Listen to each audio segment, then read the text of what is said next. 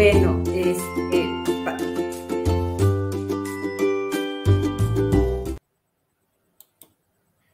¡Hey! Hola. Hola.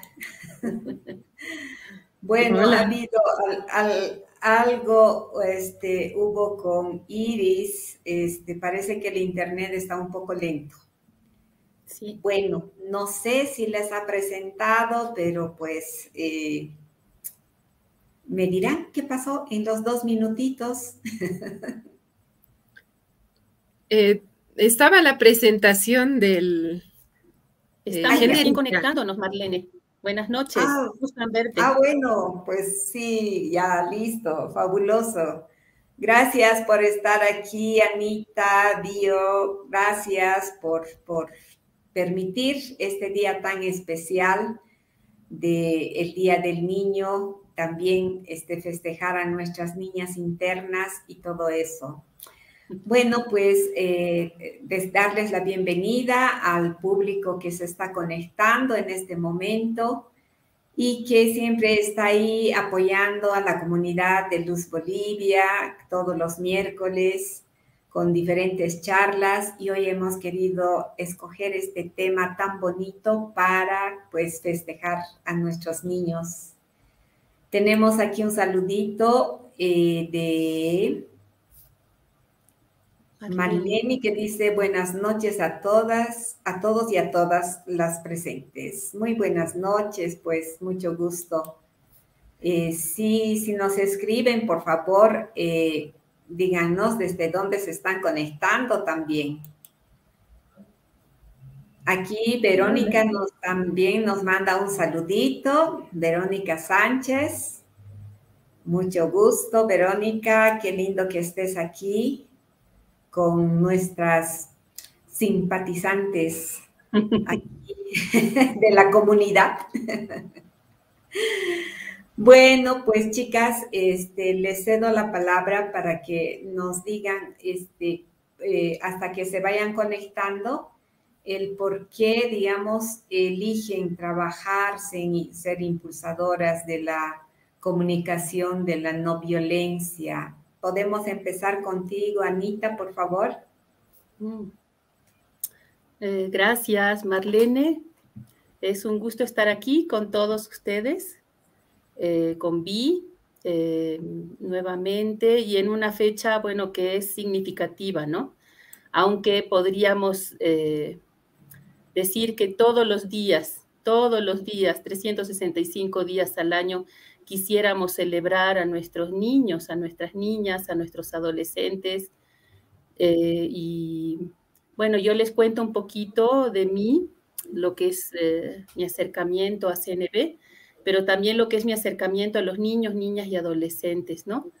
Eh, pienso que desde siempre yo fui muy cercana, ¿sí? A los niños, a las niñas y fui muy sensible a sus necesidades, ¿sí? Entonces ya desde muy chiquita yo sabía que mi vida siempre iba a estar como entrelazada a la vida de los niños, las niñas, los adolescentes y comprendí también después de un tiempo, cuando ya inicié mi formación profesional en pedagogía, que era muy importante aprender a escuchar, aprender a ver y aprender también a eh, de cierta manera, poner en palabras lo que a veces no se escucha de los niños y de las niñas, ¿no? Y de los adolescentes. Y que desde donde yo estuviera iba a tener como esta, mm, esta tarea, ¿no? Que era acompañar y poder escuchar y ser como portavoz también, de cierta manera, ¿no? Entonces, en medio del camino, eh, bueno, nacieron mi, Sofía y mi Julián, que son mis amados hijos y que han sido mis grandes maestros, ¿no? Mucho más que cualquier escuela de pedagogía. Ellos siguen siendo mis grandes maestros, eh, los que me impulsan a, compartir, a mejorar, a, comunicarme también, a, escucharlos, a escuchar lo que ellos quieren manifestar, ¿no? Y mm, bueno, aquí estamos en este camino, hemos tenido la, la felicidad, digo yo, de encontrarnos con Vi y con otras compañeras, compañeros en este camino de la CNB, de la comunicación no violenta. Somos practicantes, ¿sí? Aprendemos, aprendemos, aprendemos, aprendemos y seguimos aprendiendo e intentamos facilitar que otras personas también tengan acceso a este lenguaje de vida, ¿no? Como diría Marshall Rosenberg, que es la CNB. Muchas gracias. Vi, tu turno. Gracias. Eh, bueno, yo em, me llamo Violén, me, gusta que me llamen Vi, es más fácil. Yo llegué a la comunicación no violenta gracias a la maternidad. Eh, para mí fue em, realmente eh, ser mamá me movió el piso.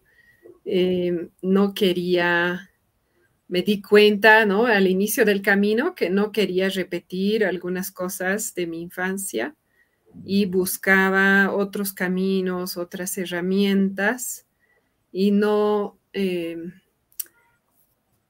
todo lo que encontraba no me satisfacía hasta que encontré em, la comunicación no violenta, ¿no? Y la semana en la cual leí el libro de Marshall Rosenberg fue, es para mí una semana que me cambió la vida.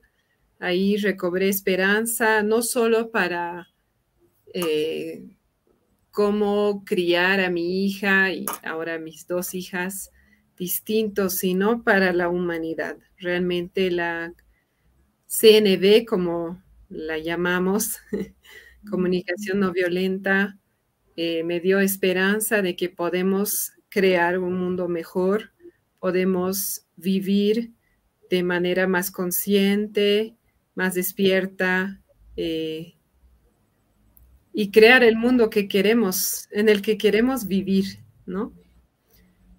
Y para mí ahí resueno mucho con Anita mis hijas son también mis maestras. Es, eh, eh, para mí el espacio familiar es el espacio donde eh, realmente me cuesta más la práctica. Es lo que, lo que solía decir Marshall también, que para muchas personas es más difícil con las personas más cercanas, ¿no? Y entonces es un camino de cada día y, realmente me da mucha, eh, me da ánimo, me da más recursos em, y creo que puedo decir que yo soy una mamá muy distinta a la que era hace 10 años. Así que yo encantada de compartir hoy, muy agradecida Marlene, Iris, eh, por recibirnos aquí y agradecida con las personas que están aquí viendo, escuchando. Gracias, gracias. Realmente, pues, nuestros más grandes retos son dentro de la familia, del hogar, de la convivencia. Es ahí donde nos toman examen, ¿no? O sea, podemos estudiar varias cosas y decir, sí, bonito, inclusive decirles a las amigas, no, esto tienes que hacer o esto puedes hacer, sugerencias, en fin, pero cuando nos enfrentamos a nuestros hijos, como dicen ustedes bien, eh, son nuestros grandes maestros, ahí es donde pues pasamos la prueba o no, nos aplazamos. Bueno, muchas gracias por su presentación. Aquí tenemos un saludito de Katia. Mm. gracias por su tiempo y lindas experiencias, por esta CNB que nos hace tanta falta. Sí, realmente, pues concuerdo con ella a todo nivel y en todos los campos. Así que, pues, adelante, chicas, ¿quién empieza? Bueno, si Anita está de acuerdo, tal vez yo pueda empezar explicando qué es la comunicación no violenta para alguna persona que no esté familiarizada con el término, ¿no? Em, es un término que puede eh, generar muchas asociaciones inmediatas, eh, cuando Anita me lo mencionó por primera vez, comunicación no violenta, mi primera reacción interior, ¿no? Hace muchos años fue, ella cree que soy violenta, ¿no? Entonces ya supe después que no soy la única que tiene ese pensamiento cuando escucha la palabra. Por otro lado, hay personas que piensan que la comunicación no violenta trata de ser pacífica, pacífico en cualquier momento, en todo momento, de ser muy tolerante, y tampoco se trata de eso, ¿no? En realidad, la comunicación no violenta es una herramienta que nos ayuda a expresarnos con honestidad, con autenticidad y también escuchar a las demás personas desde el corazón, ¿no? Y escucharnos también interiormente. Em, es eh, una herramienta que fue creada por Marshall Rosenberg, eh, un psicólogo estadounidense, y ¿no? él tenía ya desde su juventud una gran curiosidad de entender por qué algunas personas parecen disfrutar la violencia y por qué algunas personas se permanecen compasivas incluso en situaciones muy desafiantes. Y después de llegar a su doctorado en psicología, seguía con las mismas preguntas y entonces amplió su área de investigación ¿no? a la filosofía, a la teología, eh, la espiritualidad, y ahí es donde nació la comunicación no violenta. Y tal vez lo más, eh, el concepto más clave, más ahora, y, luego podemos entrar a hablar del tema de hoy, es que está eh, el fundamento de la comunicación no violenta, es que todos los seres humanos, sin importar su edad, su género, eh, su raza, su cultura, cualquier otro rasgo, característica, todos los seres humanos tenemos las mismas necesidades universales. ¿no? Se refiere no solo a necesidades físicas, alimento, descanso, eh, albergue, agua, sino a necesidades emocionales, necesidades ¿no? de reconocimiento, de autonomía, de elección, ¿no? también de eh, de comunidad, de apoyo, de pertenencia, de creatividad. La lista es larga. Em, y eso es el concepto clave que nos permite conectar con cualquier ser humano y con nosotras y nosotros mismos. Anita, no sé si quieres con eso empezar el, tema de, de esta noche. Sí, y justamente tal vez vi, em, me gustaría profundizar en eso que es la conexión con nosotras mismas, ¿no? Con nosotros mismos, porque los ojitos que tenemos, estos ojitos físicos, generalmente están mirando hacia afuera, ¿no? Entonces, cuando yo veo, por ejemplo, a mi niño, a mi niña, a mi hijo, a mi hija, a mi sobrino, ¿no? El estudiante del colegio donde trabajo, veo, veo en esa persona un comportamiento, de pronto una manifestación que puede ser a veces reactiva. Yo estoy generalmente eh, en la disposición inmediata de corregirlo, ¿sí? De decir, mm, esto hay que hacer para cambiarlo. Por ejemplo, eh, si habla muy fuerte o si dice una palabra inapropiada o de pronto, no sé, golpea a alguien o lo que fuera, inmediatamente yo adulta estoy ahí para corregir, ya sea mamá, profesora, tía, lo que fuera, ¿no? Y pienso que estos ojitos es importante que miren primero hacia adentro, siempre hacia adentro, estar mirando nuestras propias sensaciones, nuestros propios sentimientos, nuestras propias emociones y nuestras propias necesidades, ¿no? Con amor, con respeto, ¿no? Reconociendo que esa necesidad de corregir al otro sale de alguna parte, ¿sí? De alguna parte porque esa actitud en el niño me gatilla a mí un comportamiento también, ¿sí? Está detonando en mí una necesidad de corregirlo para que haga algo más cercano a lo que es bueno, entre comillas, para mí, lo que es aceptable, ¿sí? Entonces, generalmente estamos mirando mucho afuera y estamos dedicando menos atención a todo eso que se está moviendo en nuestro interior. Yo pienso que una de las grandes contribuciones de la CNB justamente es ayudar a mirarnos, a escucharnos de forma benevolente, ¿sí? De una manera compasiva, de una manera amorosa. Cómo nos hubiera gustado incluso que nos vieran y nos escucharan cuando éramos niños, ¿sí? Ya no podemos volver a ser niños los adultos, pero sí podemos mirarnos a nosotros mismos ahora desde nuestros zapatitos de adultos, desde la posición que estamos ocupando en este momento, pero con esa amorosidad que tendríamos al tratar con un bebé, con un niño, con un niño pequeñito, como el que hemos sido o la que hemos sido, ¿no? Esa parte a mí me gusta mucho resaltarla en un día tan especial como, como es este 12 de abril, ¿no? Día de los niños, de las niñas. Mm. Sí, gracias Anita, ¿no? Por ese recordatorio de que también fuimos niñas, niños, y, y a veces se nos han quedado vivas algunas necesidades universales que no fueron satisfechas tal vez a nuestro gusto en su momento. Y creo que una, una gran parte de cómo aplicamos la comunicación no violenta con niños, niñas y adolescentes es esa mirada adentro y de tomar conciencia de qué estoy buscando yo, qué es importante para mí en este momento y tal vez para mi niña interior, ¿no? Eh, ¿Qué es lo que estoy buscando?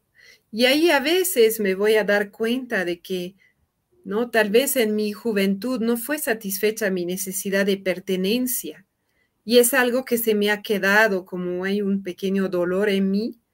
Y por lo tanto, cuando a mi hijo, a mi hija no le invitan a una, a una fiesta, a un cumpleaños, me duele tanto a mí, a mi niña interior, que de repente me enojo, cuando en realidad lo que quisiera es poder acompañar a mi hijo o hija en ese momento, pero como se me quedó ¿no? Como una herida abierta.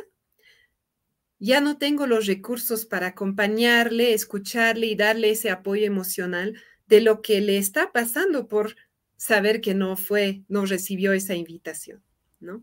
Entonces, el darme cuenta de qué pasa en mí y, para mi niña interior o, o niño, sea el caso, también hacerlo consciente me permite bien como tomar una elección y decir, ah, aquí yo tengo esto y esto es mío y esto lo puedo atender en otro momento. Si fuera necesario, puedo pedir ayuda, puedo pedir escucha de otra persona.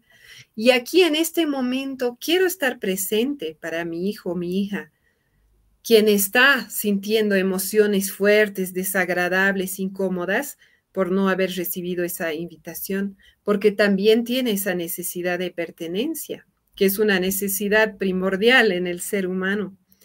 Entonces, el tomar esa conciencia me libera para estar más presente para la escucha, por ejemplo. Claro, lo que yo diría aquí, Vi, eh, es que esta es una práctica, ¿no? es una práctica permanente. Por eso yo comenzaba diciendo que nosotras somos practicantes de comunicación no violenta. No somos expertas en comunicación no violenta, tampoco somos este, consejeras en comunicación no violenta, ¿no? Porque es una experiencia humana, es una experiencia muy personal y tiene que ver con esta estas sensibilidades que incluso se van activando frente a los estímulos, ¿no? De pronto nos sucede algo, Marlene, que nos pone, como tú decías, reactivas, ¿no? Y lo importante con esta comunicación no violenta, o sea, lo, interesante y lo realmente em, alentador, es que aprendemos, aprendemos con la práctica eh, a que, bueno, se nos fue la mano, se nos fue el grito, se nos fue el mal humor, o sea, el poner cara de perro de pronto en una situación con un niño, una niña, un adolescente o un adulto. Incluso con nosotras mismas, a veces somos jueces implacables, ¿sí? Nos damos con un látigo cuando nos suceden estas cosas y, ay, qué tonta, decimos palabras ofensivas para nosotras mismas. Nos tratamos a veces mucho peor de lo que trataríamos, pero al enemigo, enemigo, entre comillas, más tremendo. Mm. Y somos eh, eh, muy duras a veces con nosotras mismas, ¿no? Lo que nos ayuda cuando practicamos la CNB es que nos damos cuenta, nos damos cuenta, e igual que a veces nos castigamos, podemos detenernos y contenernos y abrazarnos, o como dice Vi, incluso pedir ayuda, ¿sí? Yo puedo mm. llamar a Vi y decirle, mira, Vi, me pasó esto y reaccioné de esta forma. Y Vi tendrá esa capacidad de hacer escucha activa, escucha empática y poder ayudarme a reflejar como en un espejito qué es lo que yo estoy manifestando, qué sentimientos, qué necesidades, ¿no? Sin darme consejos, sin juicio, sino simplemente me ayuda a mirarme para que yo misma pueda autorregularme, ¿sí? y que yo busque la salida a esta situación que de pronto he contribuido a crear, ¿no? Porque también la CNB te ayuda a hacerte responsable. ¿Mm?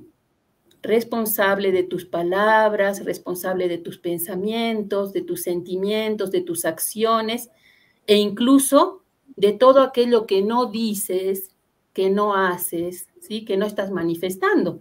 Porque a veces, para no lastimar, pensamos que comunicación no violenta es reprimir, nos vamos a aguantar y no le voy a decir que estoy enojada, entonces voy a poner mi cara de póker y me voy a estar aguantando. Y en realidad, por ejemplo, los niños, las niñas, los adolescentes tienen antenas de altísima sensibilidad.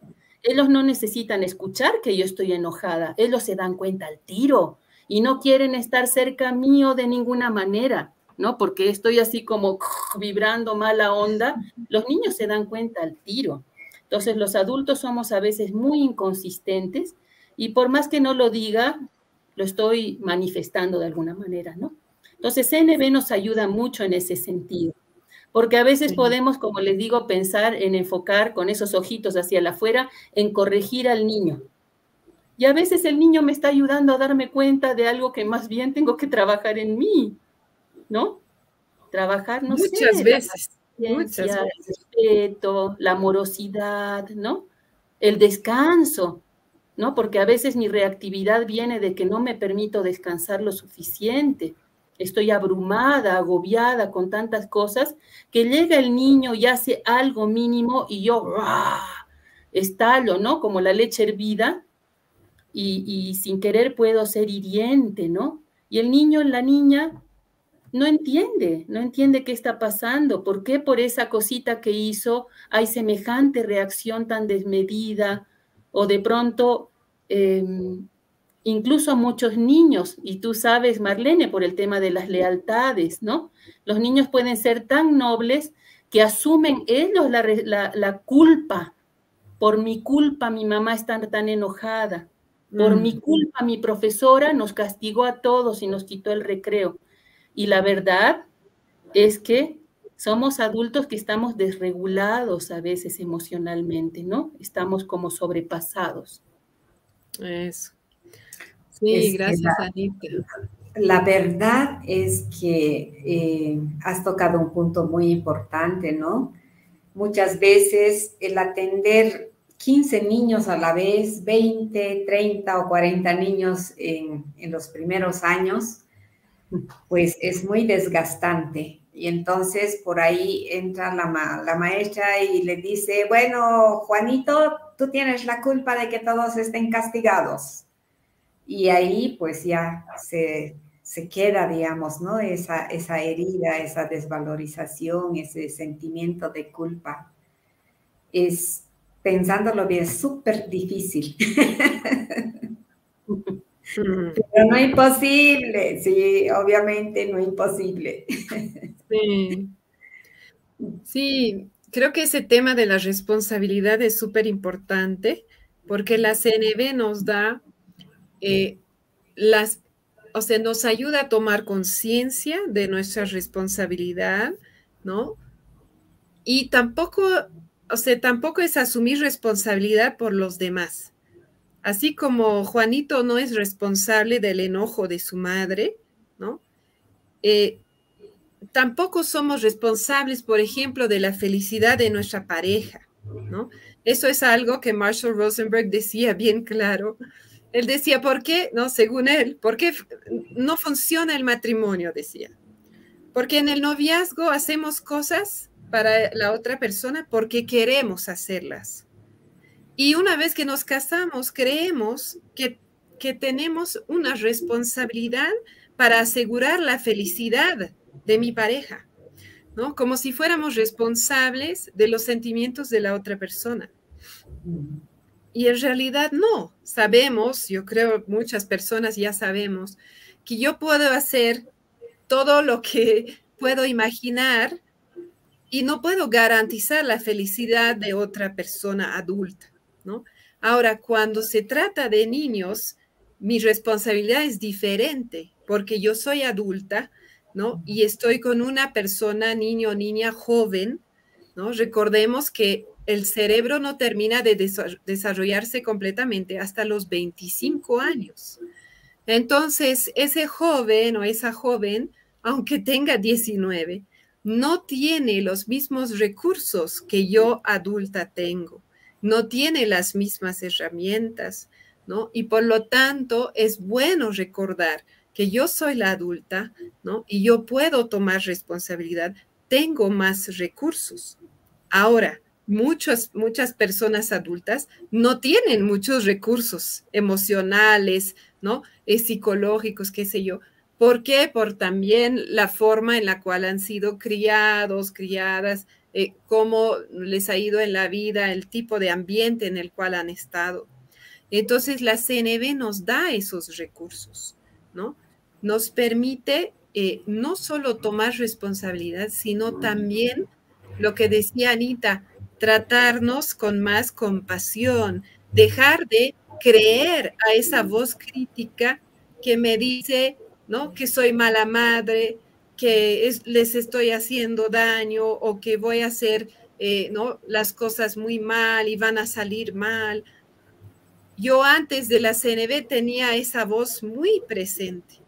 ¿Y qué hace esa voz, ¿no? En la maternidad o la paternidad cuando me estoy todo el tiempo auto eh, castigando, lo que hace es que en el fondo es un círculo vicioso porque hace que yo tenga cada vez menos recursos y sea cada vez más reactiva. Porque yo pienso que lo voy a hacer mal, que lo estoy haciendo mal, que me va a salir mal, que, no, que mi amiga, que mi, que mi mamá, que mi suegra, que todas las mujeres que conozco lo hacen mejor que yo. ¿Y cuál es el resultado? Que cuando llega mi hijo y mm, echa su vaso de agua en la mesa, estallo, ¿no? Y es como una profecía que se cumple, ¿no? ¿Por qué? Porque en realidad estoy creyendo ¿no? a esa voz crítica y estoy disminuyendo cada vez mi capacidad para responder con amor y compasión. Porque mientras yo no me trate con compasión, tampoco voy a poder tenerle compasión a otra persona, incluso a mi hijo e hija. Puede ser que durante un tiempo me vaya bien y luego otra vez estallo. Entonces la comunicación no violenta me permite nutrirme, ¿no? Con la escucha, como decía Anita, en comunidad, vamos practicando CNB en comunidad, nos vamos dando escucha, reflejo, sin juicio, sin consejo. Y también aprendo a hacer esto conmigo misma, ¿no? Eh, esta mañana, por ejemplo, eh, yo les había hecho un, desayuno especial a mis hijas por el Día de la Niña y yo estaba muy expectante de que les, les encante ese desayuno y no, no les encantó. ¿No? Estaban como que, mm, no, está tan rico, que el anterior era mejor, que no sé qué. Entonces, en ese momento, ¿no? Con la CNB, yo puedo atenderme a mí, ¿no? Antes de responder o de reaccionar, que podemos imaginar que sin recursos interiores yo hubiera podido decir, miren, y tanto tiempo he invertido en hacer este desayuno especial y ni siquiera lo disfrutan o, ¿no? o ni me agradecen, qué sé yo. Pero en vez de eso, en ese momento yo tengo los recursos para mirar adentro y decir, uff, ¿no? Realmente qué frustrante, ¿no? Qué decepcionante que yo haya, invertido ese tiempo imaginando su ilusión ante ese desayuno especial que preparé, ¿no? La noche antes y, ¿no? Y, y qué decepción, porque, ¿por qué? Porque ¿cuál era mi necesidad universal? Era realmente transmitirles mi amor, que, es un día especial para ellas, que, ¿no? que se sientan como, como vistas, que se sientan importantes en su día. Y entonces, ¿no? Cuando me dicen que no les ha gustado tanto, hay una parte de mí que dice, oh, realmente, ¿no? Ese, todo ese tiempo, ese esfuerzo no ha cumplido con el propósito. Pero también puedo, ¿no? Puedo preguntarme, pero a ver, hay otra forma tal vez de llegar a ese mismo propósito y que sientan ese amor incluso si no les gustó el postre, ¿no? Entonces ahí puedo explorar otras opciones. La CNV me da eh, recursos para hacer eso y también me da los recursos para, si ya estallé, que va a pasar, ¿no? Solo que cada vez con la CNV va pasando menos, pero no es que desaparece, ¿no? De vez en cuando voy a estar reactiva y en ese momento también voy a poder. Volver a mí y decir, wow, sí, o sea, realmente no hubiera querido reaccionar así porque me importa mucho la conexión con mis hijas, las quiero mucho, quiero que se, sientan queridas, ¿no? A gusto. Y eh, bueno, también puedo reconocer que en ese momento me hacía falta descanso, como decía Anita, ¿no? Y eso puede ser la causa o, el estímulo, digamos, que me llevó a eh, responder de esa manera. Entonces, realmente es una herramienta que nos permite volver a ver nuestra humanidad, la mía y la de mis hijos o mis hijas, y conectar ahí desde esa humanidad, incluso si significa reconocer, ¿no? Que me equivoqué. Y eso creo que es un mensaje muy poderoso. No sé si Anita quieres hablar un poquito sobre eso. Sí, eh, a ver, lo que, lo que me nace al escucharte, Vi, es que eh, podríamos decir que muchos somos analfabetos emocionales, ¿ya? Y que como cualquier otro lenguaje, nosotros podemos aprender a hablar de las emociones, a reconocerlas en nosotros e incluso bueno, ahora se habla mucho de la gestión emocional, ¿no? De gestionarlas, de, canalizarlas, ¿no? De autorregularnos. Eso es todo un aprendizaje y no es de hace mucho tiempo. O sea, cuando yo me acuerdo, bueno, porque yo he sido eh, decir que una niña bastante sensible, y después una adolescente sensible, una joven sensible, una adulta sensible y ahora casi una adulta mayor sensible, ¿sí? Y para mí, eh, escuchar tantas veces en mi vida una debilidad ha sido fuerte, ¿sí?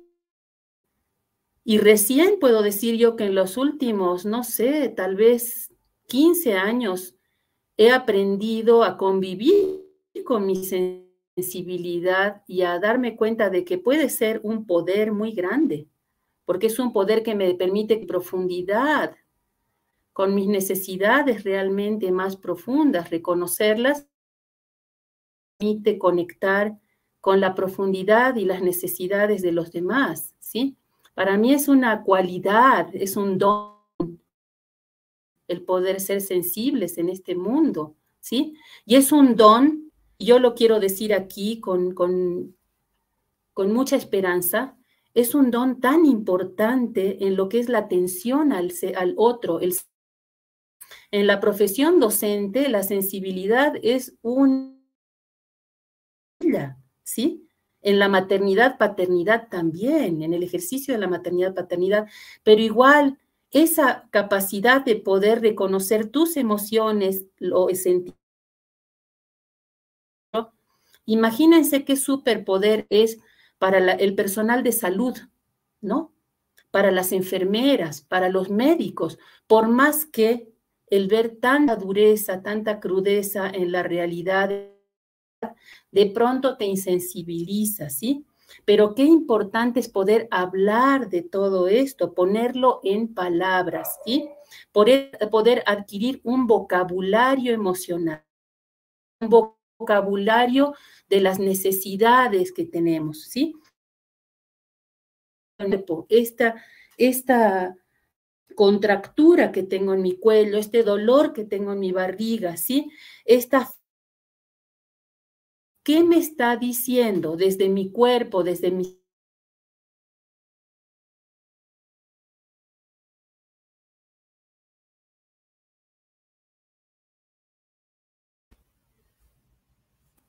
como adultos, ¿cómo lo ponemos en palabras? ¿Sí? Y si nosotros ponerlo en palabras y compartir, dice Vi, desde tu humanidad, el niño o la niña va a aprender, va a adquirir ese vocabulario y ese lenguaje, va a crecer en la naturalidad de poder siente sin temor a que le digan que es una persona débil.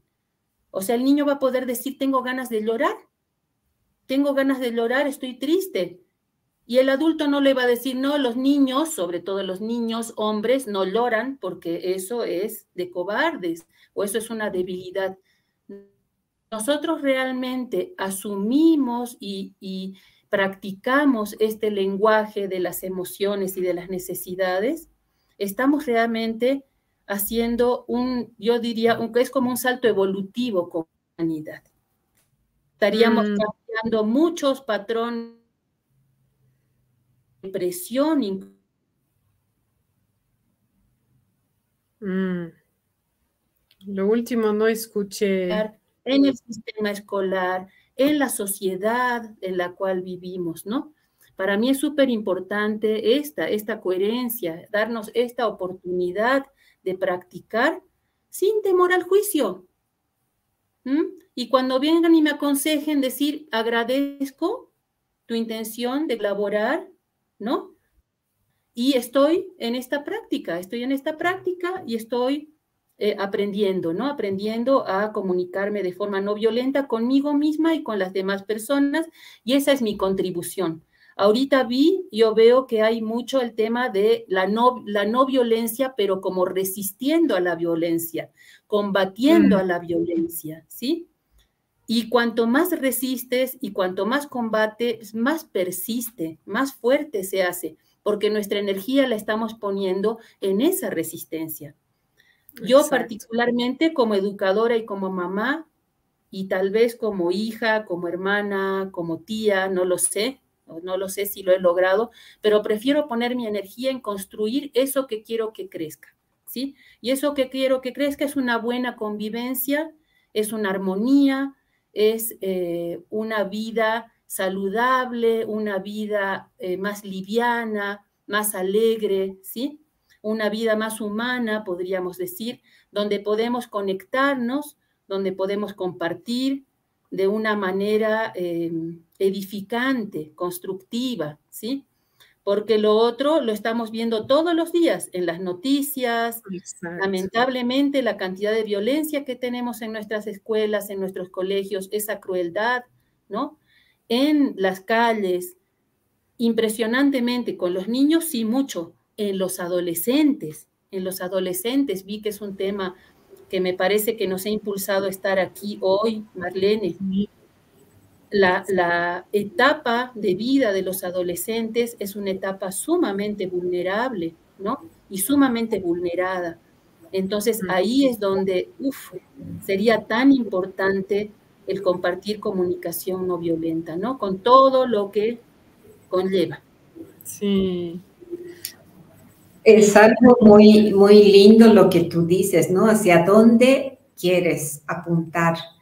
Y también se, tal vez valdría la pena de, eh, o la alegría más bien, de preguntarnos eh, cómo quiero que sea mi hijo o mi hija, ¿no? O sea, qué valores le quiero dar, qué, qué estoy construyendo, hacer como unas reflexiones. En lo que les escuchaba también se venía a mi mente, ¿qué pasa con estos niños que tienen su, que son hiperactivos? Y a veces las mamás, los papás, pues no saben cómo educarlos, dirigir, dirigirlos, ayudarlos. ¿Qué nos podrían decir acerca de estos niños? Mm. Em, gracias, Marlene. Yo quisiera volver al, a la intención eh, principal de la comunicación no violenta y, luego eh, invitar a Anita que vaya tal vez responder con más detalle a ese, ¿no? a ese diagnóstico, digamos, de hiperactividad. ¿no? Eh, me parece súper importante lo que nombraste, Anita, de que en comunicación no violenta no estamos en resistencia a la violencia, ¿no? O sea, cuando aprendemos comunicación no violenta, por ejemplo, eh, no hay una instrucción de nunca más gritar, ¿no? O de nunca más, qué sé yo, este, juzgar, ¿no? Eh, la práctica de la comunicación no violenta nos invita a la conexión. Y a través de la conexión conmigo y con otras personas, esos comportamientos van bajando solos, porque no estoy en guerra con mis juicios, no estoy en guerra con ¿no? mi, mi patrón de estallar o de gritar, sino que estoy priorizando la conexión sobre todo.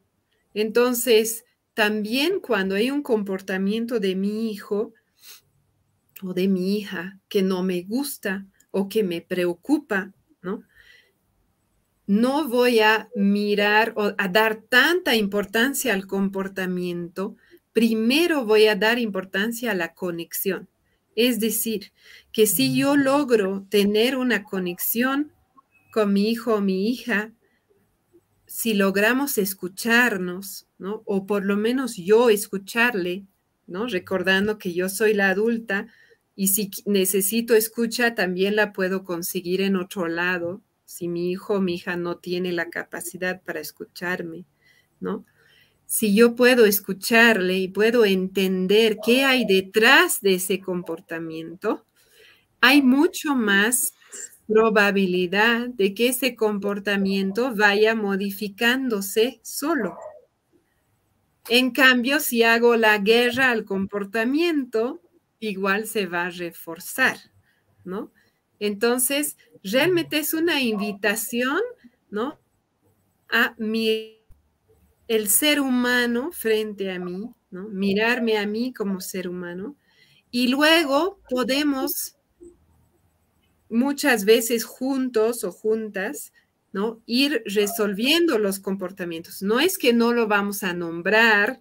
Por ejemplo, si mi hijo me ha pegado, por ejemplo, ¿no? Se enojó y me pegó.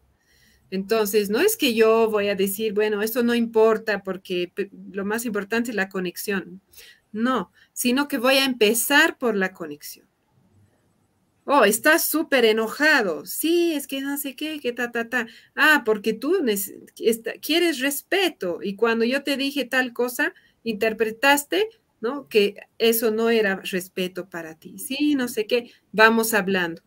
Cuando ya se ha calmado, ya no está reactivo, ahí yo puedo decir, mira, y cuando tú me, ¿no? Me pegas aquí, me duele y también, ¿no? Me duele el corazón y yo también quiero respeto.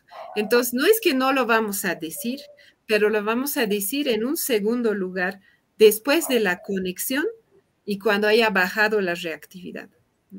Ahora, ¿cómo se, Anita, me imagino que tú sabes más que yo sobre ese diagnóstico de hiperactividad, ¿no? ¿Cómo podríamos en ese caso tal vez em, eh, acercarnos de otra manera, digamos, con la CNB? ¿Tienes mm. algunas luces? Bueno, no, no es muy sencillo de conversar este tema, ¿no? No es muy sencillo y no sé cómo les va a caer lo que les diga, pero voy a, a, decirlo desde, desde, lo que, desde mi entendimiento actual, ¿ya? Desde mi nivel de conciencia actual. Gracias. Eh, están llegando muchos niños y niñas que nos están desafiando como humanidad, ¿sí? Nos están desafiando justamente a lo que dice Vi, que es a mantener la conexión con ellos, ¿no? No verlos como un problema. Los niños son al final también como un resultado, son un síntoma de una sociedad que está viviendo en un frenesí y en una desconexión por más que estamos en redes sociales, aparentemente muy conectados, ¿no? Yo tengo, no sé, 5 mil amigos en Facebook y pienso que estoy, wow, hiperconectada con todos, ¿sí? La pregunta es en la profundidad de la vida, ¿quiénes son realmente tus afectos más profundos, los que van a estar ahí incondicionales, acompañándote y, y caminando en el senderismo y meditación, por ejemplo, ¿sí? Frecuentemente, de forma constante, ¿con quiénes cuentas realmente? Tal vez serán 10, 15, 100, de 5 mil, digo, ¿no? Entonces, de pronto llegan estos niños, maestros, maestras, a costa de sí mismos, están llegando también a cumplir una misión, ellos están cumpliendo una misión y es que nos están pidiendo, estate presente. Te necesito aquí, papá, mamá. Te necesito aquí, profesora. ¿Sí? Yo no quiero ser uno más de 50 y que ni me veas ni me escuches. Yo estoy aquí para hacerme notar. Yo necesito esa atención, ¿sí? Yo necesito desarrollarme como un ser humano en unas condiciones que no son las que está dando, por ejemplo, el sistema educativo en general. Estos niños nos vienen a decir, yo no estoy listo para estar sentado cinco horas seguidas en una sillita mirando al frente en la pizarra. Yo soy niño, yo soy niña. Los niños y niños aprendemos caminando, jugando, moviéndonos, tocándonos entre nosotros, experimentando con todos nuestros sentidos. Aprendemos mucho más lindo en la naturaleza, caminando en pata, por la tierra, por el pasto, por la arena, ¿sí? Chapoteando en los charcos. Esa es la forma natural de educar a un ser humano, a un cachorro humano, ¿sí o no? Lo que pasa es que nos hemos desnaturalizado como sociedad y como sistema. Hemos generado formas que son muy artificiales, muy despersonalizadas y están reclamando eso. Lo mismo sucede, Marlene, con un tema que yo asumo que tú conoces mucho, que es el tema de la nutrición. Estamos dando tantos químicos a nuestros niños y desde el embarazo, desde el vientre, ¿sí? La mamá está absorbiendo tantos químicos, tantos alimentos ultraprocesados que tienen conservantes, colorantes, saborizantes, aromatizantes, gluten, azúcar, sal excesiva, eh, eh, ¿cómo se llaman los em, exaltadores de sabor? Son alimentos tan artificiales que por supuesto todo eso colapsa el sistema nervioso de nuestros niños, ¿sí? Desde el vientre, desde el vientre, desde antes de que nazcan, ¿sí? Muchos niños no están teniendo lactancia materna. Aquí está mi amiga Dani Ulloa, promotora de la lactancia materna conectada. O sea, son tantas, tantas formas antinaturales, artificiales que estamos teniendo como seres humanos que obviamente los niños están siendo afectados. Yo digo, papás, mamás que dan un iPad a los niños, que ponen una tablet, un celular delante de sus ojitos para mantenerlos ocupados desde el año de edad, no le están haciendo un favor a ese niño. El niño, la niña necesita arrullo, necesita canciones, necesita rimas, nanas, necesita juego, contacto visual, atención, calidez, ternura. Y muchas veces no estamos disponibles para ellos. Entonces la mirada muchas veces no es necesariamente hacia el niño, es hacia los adultos nuevamente.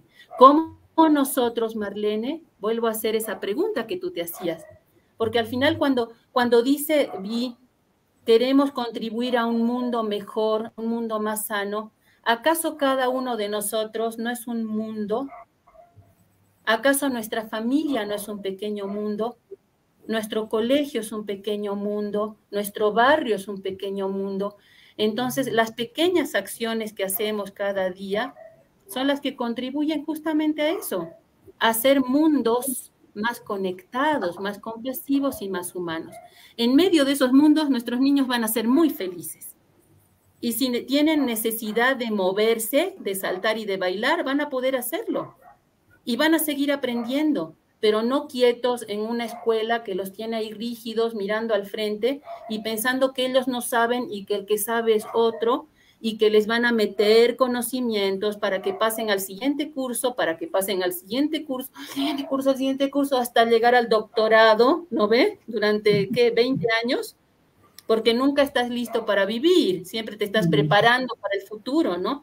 Entonces, los niños nos están haciendo un llamado muy grande a vivir el presente, a estar conectados, a volver a la naturalidad, a la naturaleza, ¿sí? Volver a movernos, que es lo natural. Marlene, tú eres profe de yoga tantos años. Dime si lo, tú has tenido experiencia de estar con niños haciendo yoga. Alguna vez. Se conectan a la práctica, ¿sí? Primero, además, pueden cerrar los ojitos y meditar 20 segundos y de pronto tienes grandes meditadores, personas que están conectadas consigo mismo, capaz 3, 4, 5 minutos, ¿sí? Que se autorregulan. Entonces yo veo que la dificultad, el desafío sigue estando en el mundo adulto y en las elecciones que hacemos cada día de cómo queremos vivir, ¿no? Esos mundos que queremos contribuir a construir, ¿cuáles son? ¿Dónde estamos poniendo nuestra energía los, los adultos? Capaz que estamos trabajando para darles cosas a los chiquitos. ¿Para qué? Para el futuro, para que sean personas exitosas en el futuro o lo que sea que creamos, entonces, yo no desmerezco de ninguna manera las elecciones que hacen cada papá, cada mamá, cada profesor, profesora. Sí les hago una invitación a que revisemos con esos ojitos internos dónde estamos poniendo nuestra energía y que nos demos esa oportunidad de practicar, practicar, practicar otras formas de comunicación, otras formas de relacionamiento y de conexión entre nosotros y con las demás personas, y sobre todo con los niños, las niñas. Y ahorita yo voy a hacer abogacía por nuestros adolescentes, los y las adolescentes, realmente, porque al final quedan en el sándwich, no son niños, no son adultos, están ahí, ¿no? Y es cuando generan mucha incomodidad. ¿Por qué? Porque se pintan el pelo lila, se ponen el piercing en la nariz, Em, consumen, se meten a la boca, en vez de tomar mamadera como los bebés, toman otro tipo de mamaderas con otro tipo de sustancias, prueban muchas cosas, asumen muchos riesgos, como dice Vi, porque no tienen el cerebro maduro. El cerebro adolescente no es un cerebro maduro, no es un cerebro que pueda detenerse ante la impulsividad, a probar riesgos y el adolescente tiene como una impronta que es independizarse y convertirse en un ser humano autónomo, en, tener su propia identidad como ser humano. Entonces está en una etapa de la vida muy delicada. Y hay un dicho con el que yo cerraría mi participación por la hora, que es cuando menos creas que yo merezco amor, y merezco respeto es cuando más los necesito. Por favor, papá, mamá, profesor, profesora, aquí estoy, necesito que me escuches, necesito que me veas, necesito que no me aconsejes, sino que tengas esa capacidad de reflejarme para que yo pueda ver que tal vez me voy a hacer daño, tal vez voy a tomar una decisión que no va a ser la mejor para mí, para mi integridad, y voy a generar mucho dolor en mi familia, en mi entorno, ¿no? Con las decisiones que pueda tomar.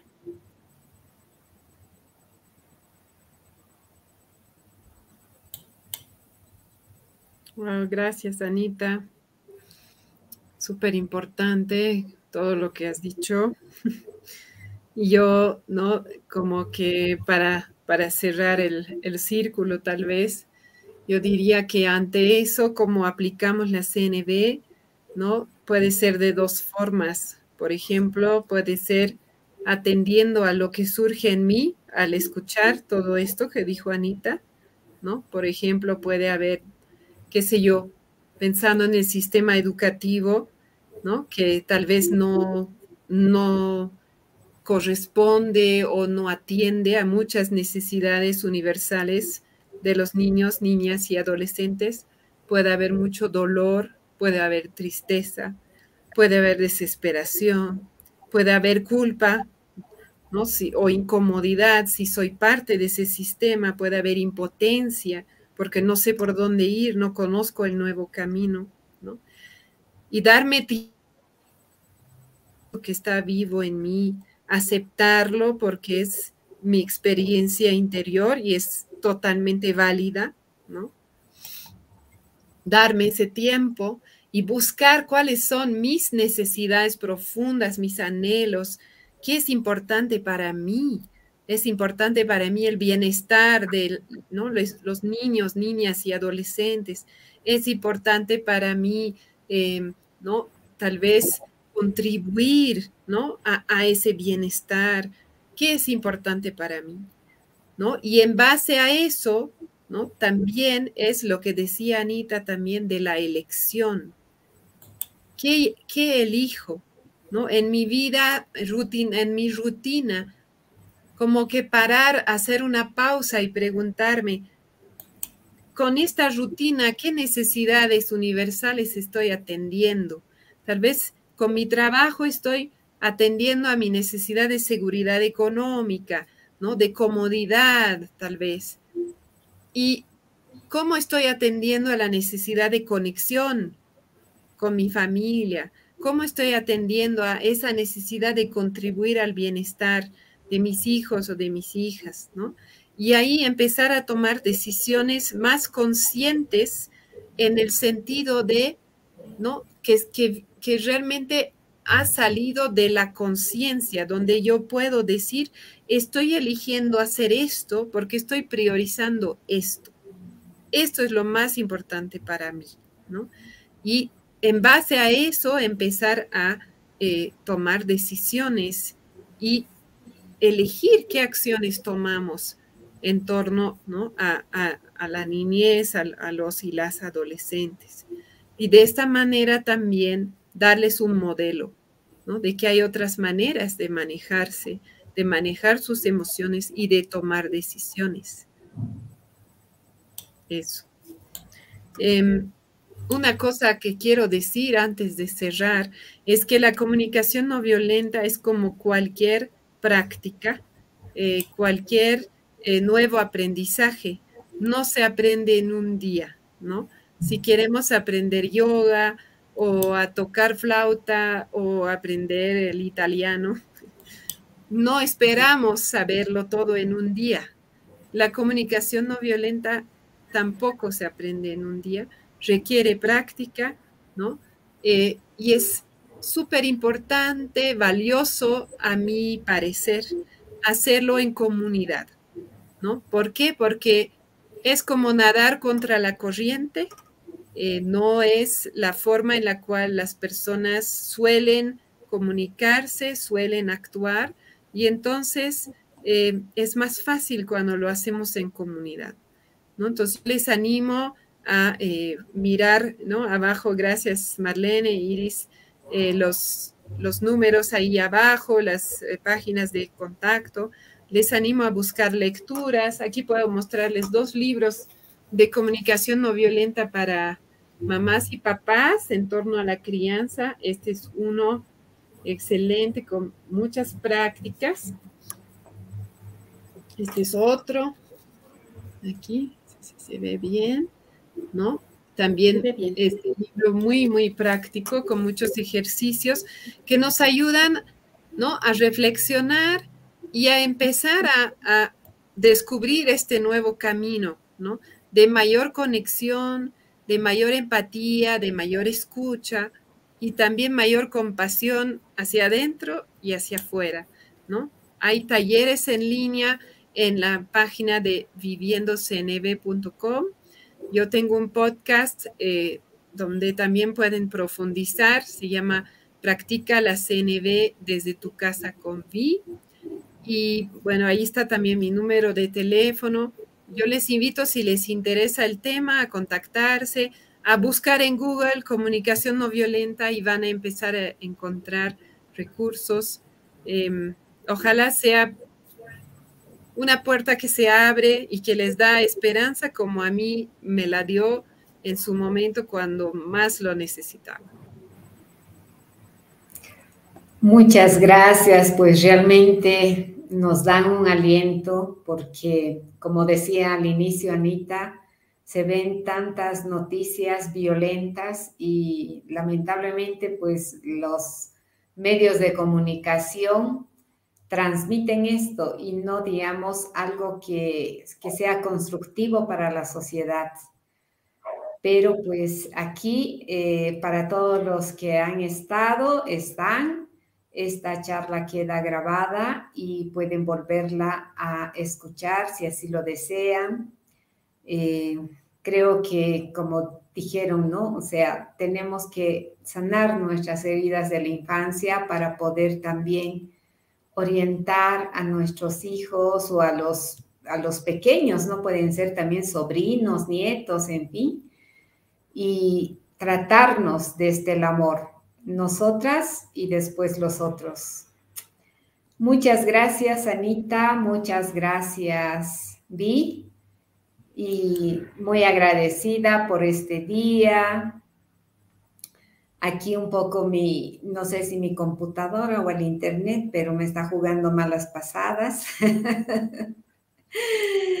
y ahí estoy, espero que se estén este, viendo los comentarios y, los saluditos que han estado ahí mandando. Eh, pues por ahí se los voy este, eh, leyendo. Gracias por dar las palabras y el corazón a plenitud. Las aprecio tanto. Linda forma de celebrar a los niños. Mm. Eso nos dice Daniela y otra Daniela nos dice gracias. Pues yo otra Otra Daniela, Daniela Zavala dice gracias. Bueno, pues chicas, un abracito y a seguir adelante con esto que es la comunicación no violenta, empezar por nosotras. Es sumamente mm. importante. Muchas gracias, Marlene. Realmente me quedo muy agradecida contigo, con Iris, con este sistema que han armado. Siempre me, me, asombra y me admira, ¿no? De, para crear más conexión y, para contribuir. ¿no? Gracias por incluirnos en, esto.